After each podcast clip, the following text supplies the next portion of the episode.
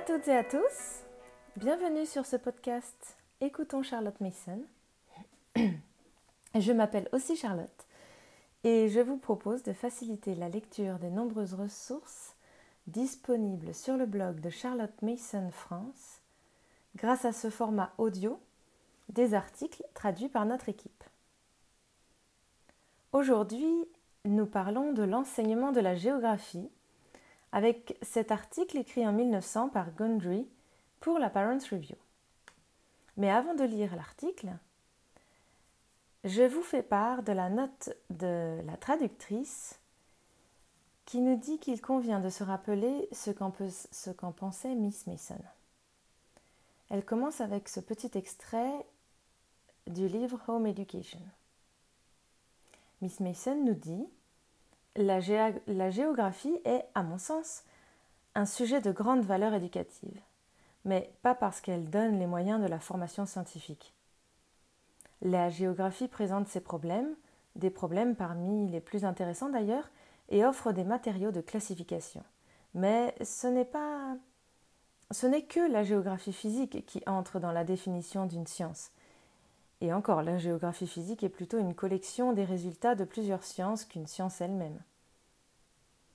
Mais la valeur particulière de la géographie réside dans son aptitude à nourrir l'esprit avec des idées et à fournir des images à l'imaginaire. C'est là que réside la valeur éducative de la géographie.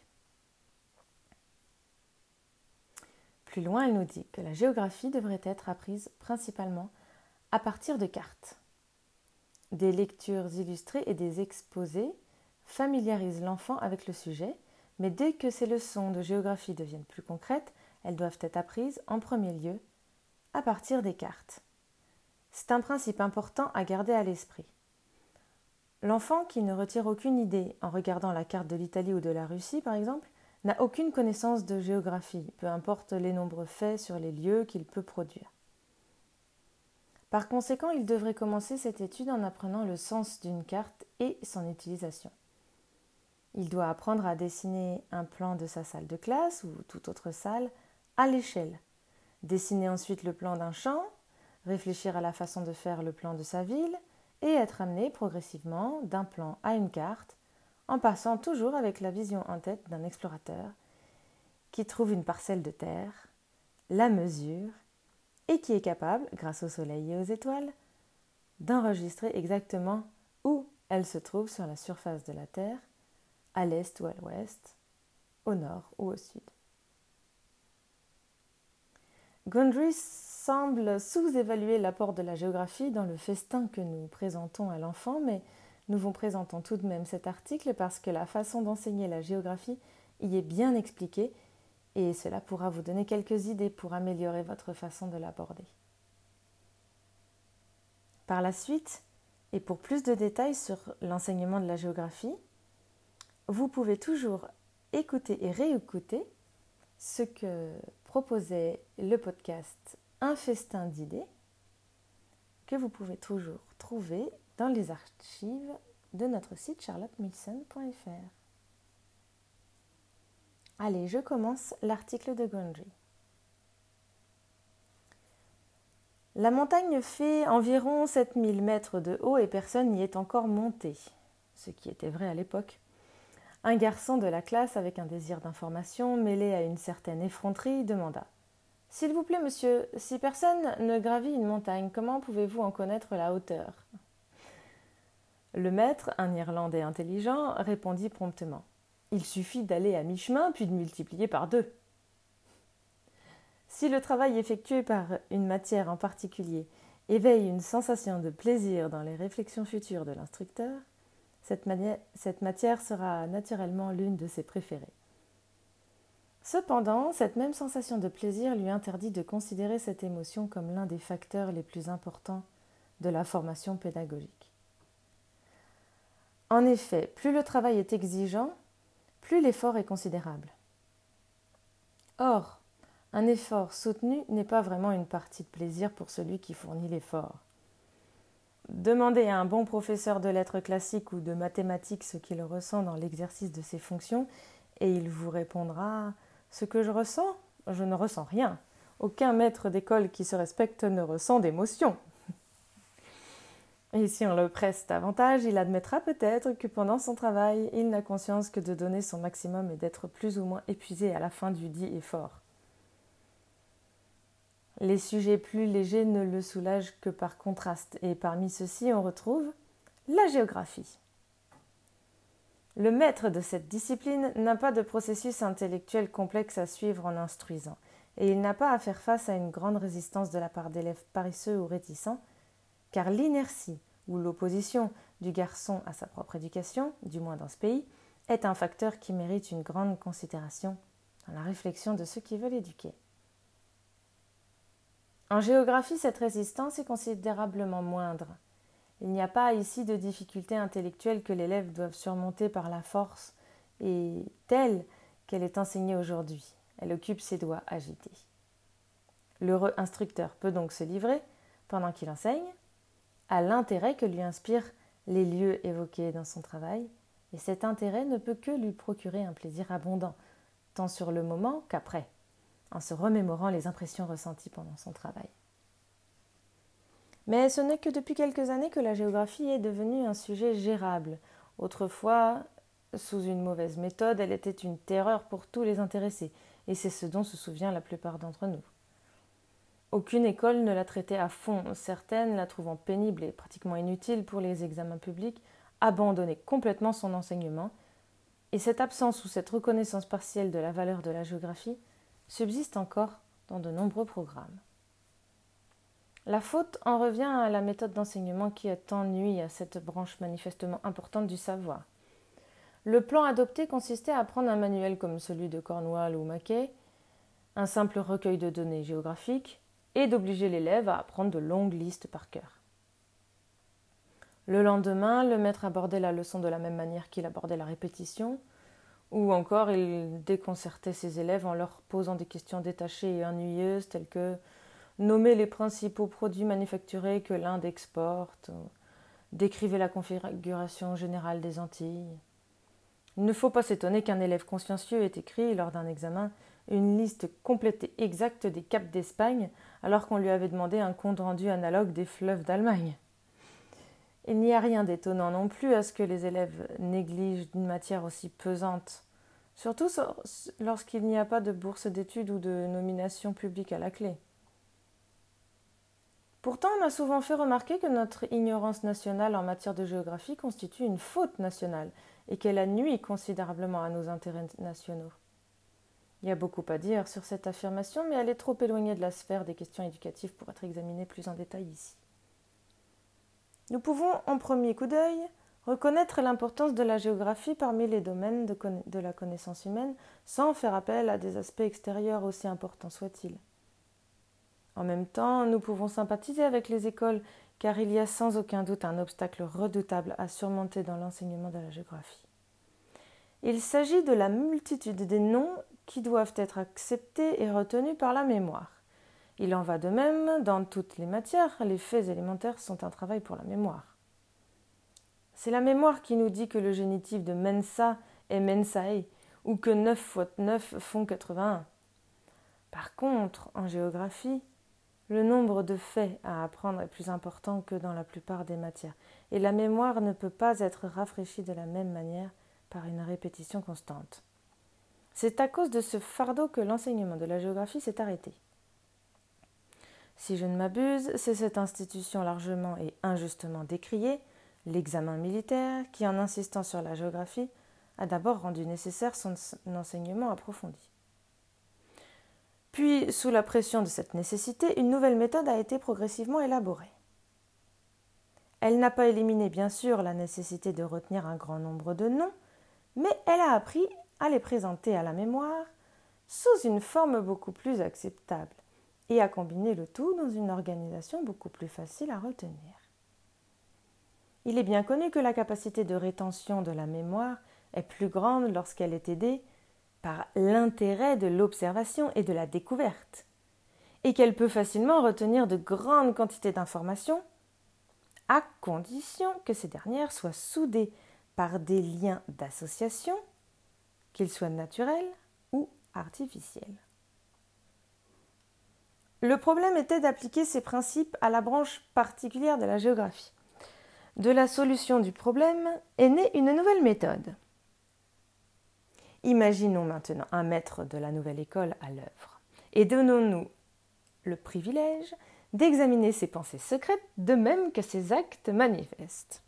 Pour simplifier, nous supposerons qu'il enseigne à des élèves plus jeunes, disons des garçons de 14 ans, et qu'il est en train de donner l'une de ses premières leçons. Les garçons sont munis d'un stylo, d'un crayon de plomb et de papier. Ils disposent, tout comme leur maître, d'un manuel de géographie, mais celui-ci ne sert que de référence.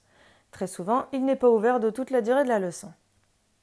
L'avantage d'un tel livre est qu'il ne contient que les faits importants et les présente sous une forme pratique afin de permettre à son lecteur de s'y référer facilement. Les volumes de la Geographical Series de Longman me semblent excellents à cet égard, mais le manuel par excellence est l'atlas. Un bon atlas doit être entre les mains de chaque participant de la classe. Un bon atlas est un atlas qui rend justice à toutes les parties du monde.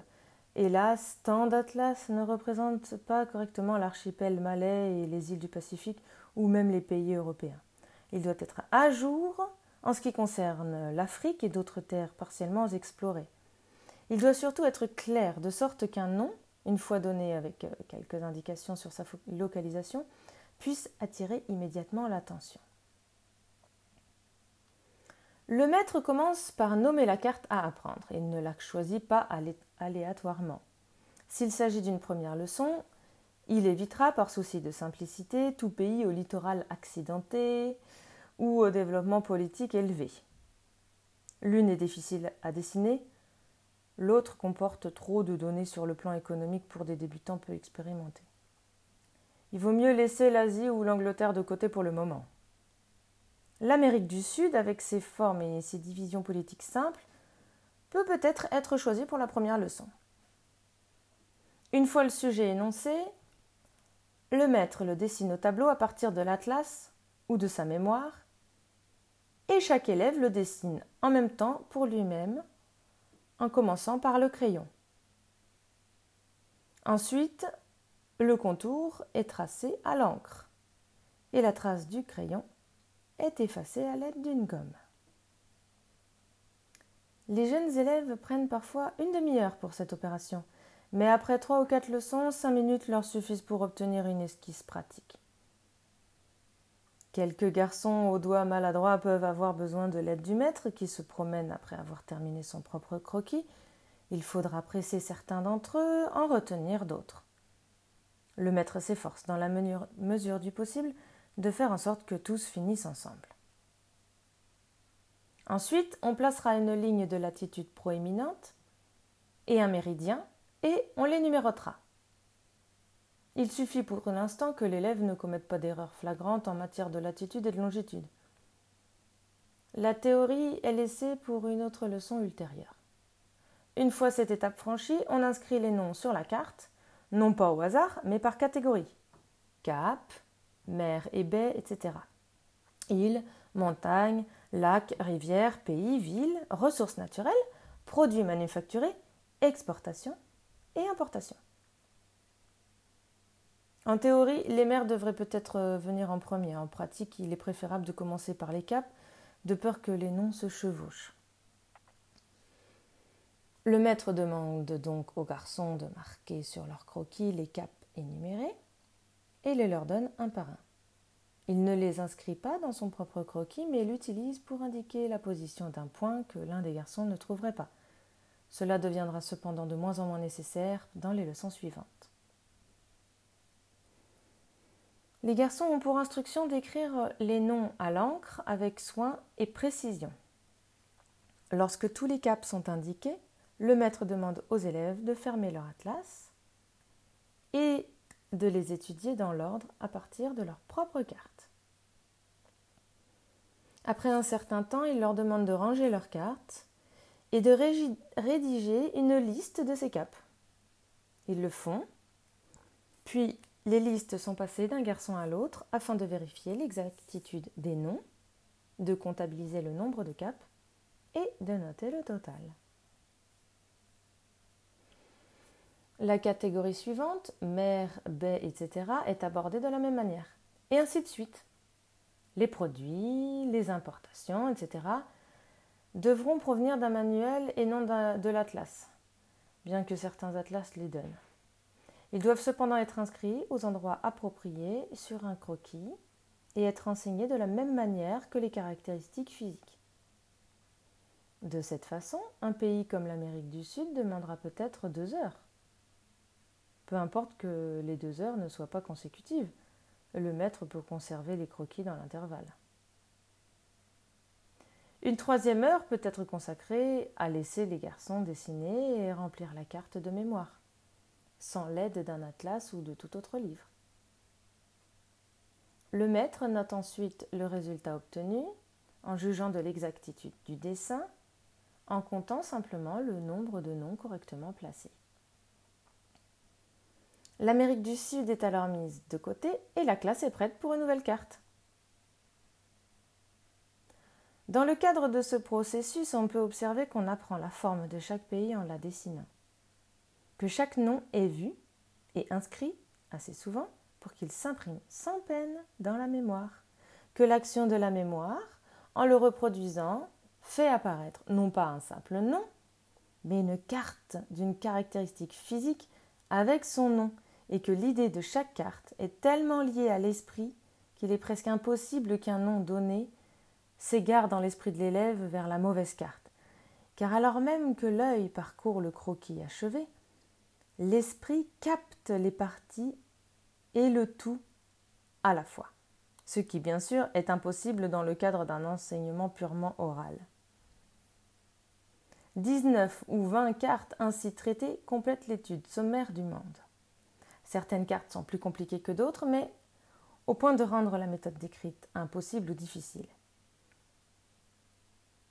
une heure au moins au cours du trimestre doit être réservée à l'enseignement de la géographie mathématique, plus particulièrement à la théorie de la longitude et de la latitude. Si l'on peut trouver une heure ou deux de libre, il est utile de les consacrer au dessin de cartes, en insistant cette fois sur la nécessité d'une précision et d'une netteté parfaite pour cette partie fondamentale de la géographie. En pratique, j'ai constaté que les connaissances acquises de la manière décrite ci-dessus, sont très solidement ancrées dans la mémoire. Les garçons deviennent généralement très enthousiastes lorsqu'il s'agit d'écrire des noms, des listes de noms, ce qui les fait travailler avec entrain. Mais le véritable intérêt réside dans l'attention que l'œil porte à l'atlas et au dessin lorsqu'il s'agit de reproduire ou d'apprendre. Tel est le plan de travail de base. Dans la pratique, bien sûr, beaucoup de choses non essentielles à la méthode interviennent. Des notes sont demandées ici et là sur divers phénomènes, comme les lacs salés ou les volcans. Le sol et le climat nécessitent un commentaire de temps, de temps à autre. Qu'est-ce que le loès ou le tuf Pourquoi l'Atacana ne reçoit-il pas de pluie? Toutes ces notes sont données oralement par le maître sous forme de commentaires au fur et à mesure que la leçon avance, et si elles sont bien présentées, elles ajoutent à l'intérêt de la leçon sans nuire au plan général. Pour le maître, l'intérêt ne faiblit jamais. Chaque nom rencontré lui rappelle de belles associations tirées de ses lectures et de son expérience vécue. La proportion dans laquelle il doit partager cet enthousiasme avec ses élèves est une question à laquelle on ne peut donner une réponse absolue qui soit adaptée à tous les contextes. La quantité de travail à faire avec un facteur de est un facteur à prendre en considération. En travaillant avec de nombreux élèves, je trouve qu'il y a trop à faire pour permettre des écarts, mais dans le cadre de l'enseignement d'une leçon, on dispose généralement d'assez de temps pour accomplir la tâche fixée et faire tous les commentaires que l'on veut. Dans ce dernier cas, le jugement du maître doit déterminer quelles sont les associations qui aident l'élève à apprendre la géographie et quelles sont celles qui ne l'aident pas? Je ne crois pas que les souvenirs strictement privés du maître, qu'ils soient tirés de sa propre expérience ou de livres, fassent beaucoup de bien en, étant partagés avec les élèves. Mais les proverbes ou les histoires liées à des lieux, historiques ou romantiques, ont leur valeur, s'ils sont très frappants ou déjà familiers à l'élève. La carte de l'Écosse servira d'illustration.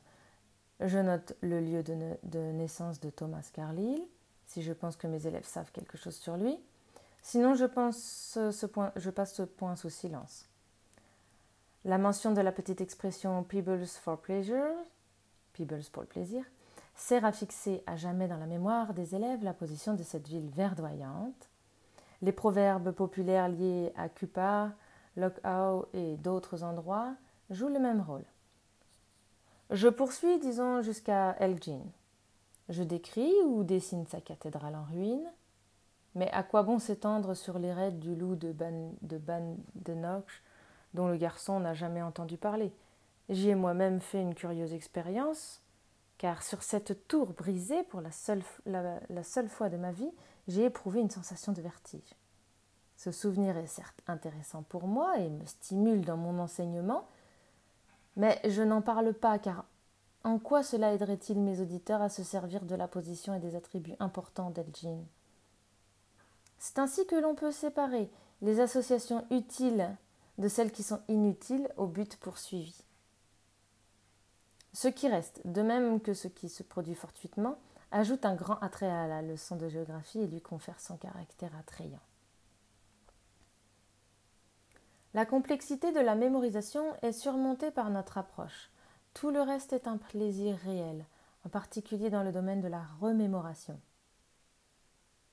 L'enseignement de la géographie m'a valu plus de bonnes anecdotes que tout autre sujet. Des expressions curieuses, et l'histoire d'un maître qui, en parlant de la Concagua, a dit La montagne fait environ 7000 mètres de haut et personne n'y est encore monté.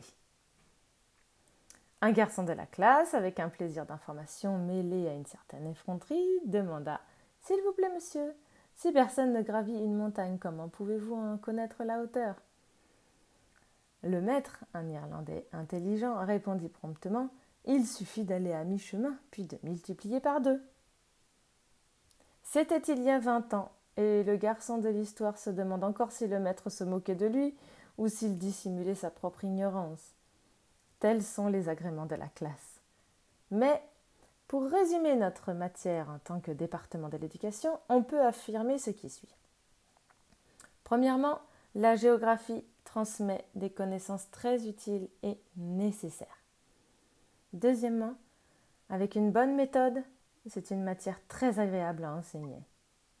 Troisièmement, toutefois, elle ne sert à développer aucun des pouvoirs intellectuels supérieurs de l'apprenant. Il s'agit clairement d'un cours pour l'après-midi. Voilà, j'espère que cet article vous aura inspiré pour vos propres leçons.